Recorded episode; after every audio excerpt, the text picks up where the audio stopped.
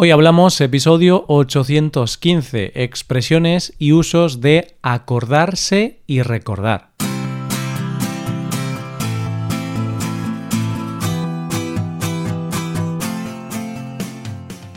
Bienvenido a Hoy Hablamos, el podcast para aprender español cada día. Ya lo sabes, publicamos nuestro podcast de lunes a viernes.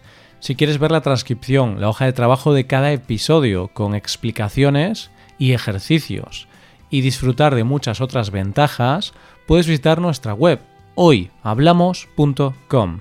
Hazte suscriptor premium para acceder a todas esas ventajas. Recuerda que también ofrecemos clases de español por Skype con profesores nativos y certificados de España. Hola, hola querido oyente, ¿qué pasa? Aquí estamos con un nuevo episodio de expresiones y verbos que algunas veces se nos complican más de la cuenta. El miércoles anterior hablamos de verbos como toser y estornudar, dos verbos que lamentablemente tenemos que escuchar muchas veces al día. ¿Los recuerdas? ¿Te acuerdas de ellos? Bueno, pues precisamente de estos últimos dos verbos que acabo de pronunciar vamos a hablar hoy. Vamos a ver algunos usos y diferencias entre acordar y recordar, al mismo tiempo que intentaremos aprender algunas frases útiles con dichos verbos. Coge lápiz y papel porque empezamos. Hoy hablamos de expresiones y usos de acordar y recordar.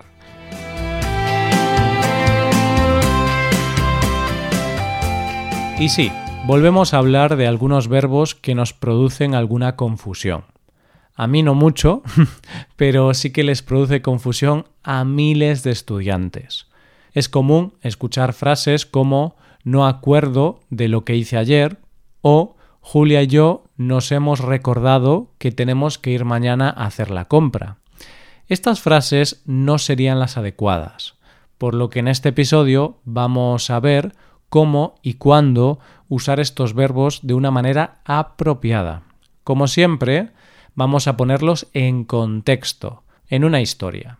En este caso, hablamos de la mala memoria de Antonio para los cumpleaños.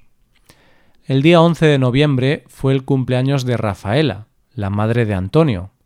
Acordaron unos días antes el regalo que Rafaela iba a recibir para ese día tan especial. Antonio llevaría a su madre a la montaña para hacer senderismo y después la invitaría a su restaurante favorito, Lamentablemente, Antonio no se acordó de esto. Él tiene muy mala memoria y por desgracia no recordó ese día tan especial para su madre.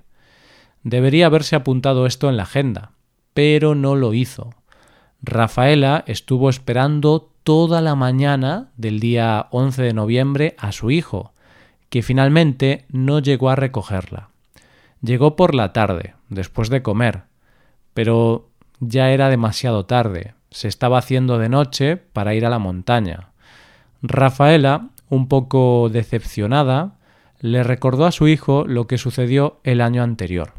En esa ocasión, Antonio también se le olvidó el cumpleaños de su madre. Te vas a acordar si esto sucede el año que viene de nuevo, le dijo a su hijo expresando su disgusto. Le dijo, si mal no recuerdo, esta es la tercera vez que se te olvida mi cumpleaños. Este año, el año pasado y hace cinco años. Tres veces, hijo mío, tres veces. Antonio se sintió tan mal por lo sucedido que empezó a llorar. Empezó a llorar desconsoladamente. Le dijo a su madre que la noche anterior estuvo de fiesta y se le olvidó poner el despertador. Además, le dijo que tiene muy mala memoria, que incluso algunas veces se le olvida recoger a sus hijas de la escuela. Para intentar solucionar su descuido, Antonio llevó a su madre a cenar al restaurante más caro de la ciudad. Se gastó un dineral, pero valió la pena. Allí hablaron de lo despistado que siempre ha sido Antonio. Rafaela le dijo que aún hoy recuerda con cariño la cantidad de veces que Antonio se le han olvidado cosas y eventos importantes.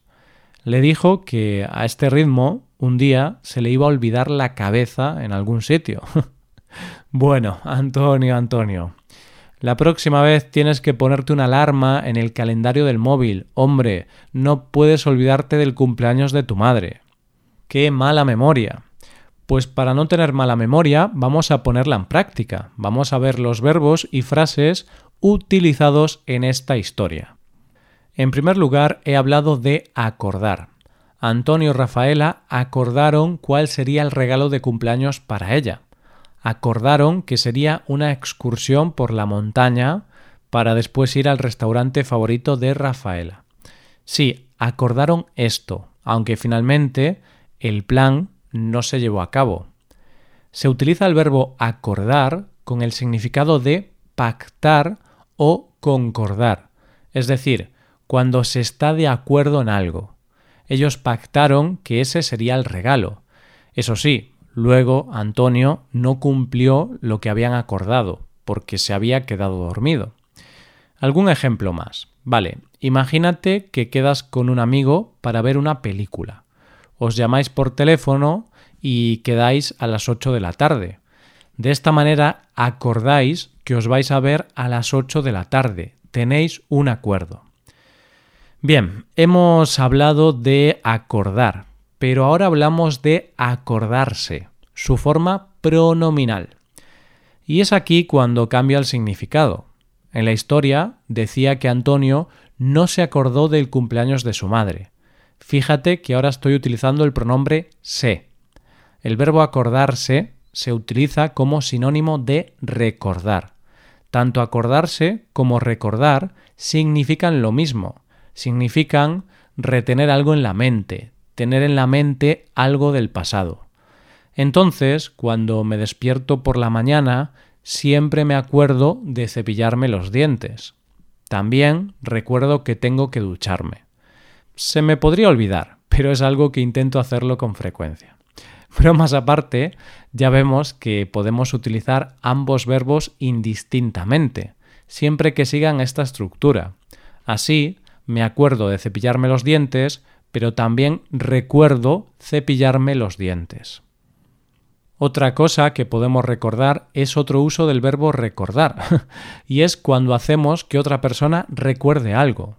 Rafaela le recordó a Antonio lo que sucedió hace dos años y es que Antonio también se olvidó de su cumpleaños. De esta forma, Rafaela le recuerda a su hijo algo. Así, si estás preparando una pizza en el horno y quieres que no se queme, podrás decirle a tu pareja que te recuerde este hecho. Ella va a hacer que tú tengas presente y recuerdes que tienes la pizza en el horno. Hay algunos significados más, pero queremos que recuerdes como mínimo estos usos. Por un lado, recordar y acordarse, que tienen el mismo uso. Y por otro lado, recordar, cuando alguien hace que otra persona recuerde algo. Y ahora vamos a ver algunas frases empleadas en la historia que creemos que son útiles y con las que también podrás utilizar estos verbos. Antes vimos que Rafaela le dijo a su hijo, te vas a acordar si esto sucede el año que viene. ¿Qué significa esto? Vale, pues esto es una amenaza. Eso sí, es una amenaza mm, no muy seria. Simplemente Rafaela quiere que su hijo no se olvide más de su cumpleaños. Por eso lo amenaza. Es algo así como, si no te acuerdas de mi próximo cumpleaños, voy a matarte. Veremos si en su próximo cumpleaños esta amenaza habrá servido de algo o no. Te vas a acordar. Esto es lo que me decía un profesor de mi escuela de pequeño. Me decía, te vas a acordar en el futuro como no estudies. Con esta amenaza quería que yo entendiera la importancia de los estudios en la vida de una persona. Si mal no recuerdo, creo que me decía algo así, aunque no me creas del todo, ya que algunas veces yo tampoco tengo muy buena memoria. Si mal no recuerdo, esta es la siguiente frase que ha aparecido en la historia y queremos enseñarte. Decimos, si mal no recuerdo, cuando pensamos que recordamos algo correctamente, para decir que creemos que no nos falla la memoria. Podemos decir si mal no recuerdo o si no recuerdo mal. no importa el orden. Si mal no recuerdo, es más común. Esto es lo que le dijo Rafaela a su hijo. Si mal no recuerdo, esta es la tercera vez que se te olvida mi cumpleaños. En este caso, podemos decir que Rafaela lo recuerda bien, aunque es probable que incluso haya pasado más veces, más de tres y más de cuatro. Y ya, por último, pasamos a otra frase más que queremos que recuerdes. Tienes que recordar la frase recordar con cariño. Esto es lo que hace Rafaela.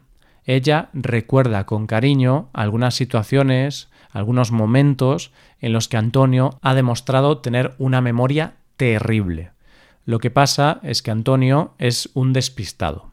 Bien, pues se utiliza la frase recordar con cariño cuando extrañas o tienes buenos recuerdos de algo o alguien. Yo, por ejemplo, tengo buenos recuerdos de mi infancia, por lo que puedo decir que recuerdo con cariño mi infancia. También recuerdo con cariño mi época en la universidad, especialmente cuando estuve disfrutando del programa Erasmus en Polonia. bueno, recuerdo muchos momentos de mi vida con cariño, claro que sí. Y nada, ¿qué te parece si vamos acabando ya el episodio? Eso sí, recuerda los usos de acordar, recordar, acordarse, te vas a acordar, si mal no recuerdo, y recordar con cariño. Y así nos vamos a ir despidiendo, pero solo espero que no nos pase a nadie esto de no recordar el cumpleaños de nuestros seres queridos. No podemos ser tan descuidados como Antonio. De lo contrario, vamos a gastarnos mucho dinero en restaurantes caros para compensarlo. bueno, como siempre, déjame que te recomiende dos cositas. Puedes hacerte suscriptor premium, de esta forma te podrás beneficiar de múltiples ventajas como la transcripción de los episodios o la posibilidad de practicar con actividades, entre otras cosas. También puedes tomar clases de español con nosotros, con profesores nativos y certificados. Puedes tomarlas a través de Skype o a través de cualquier otra plataforma. Así que ya lo sabes, búscanos en nuestra página web hoyhablamos.com.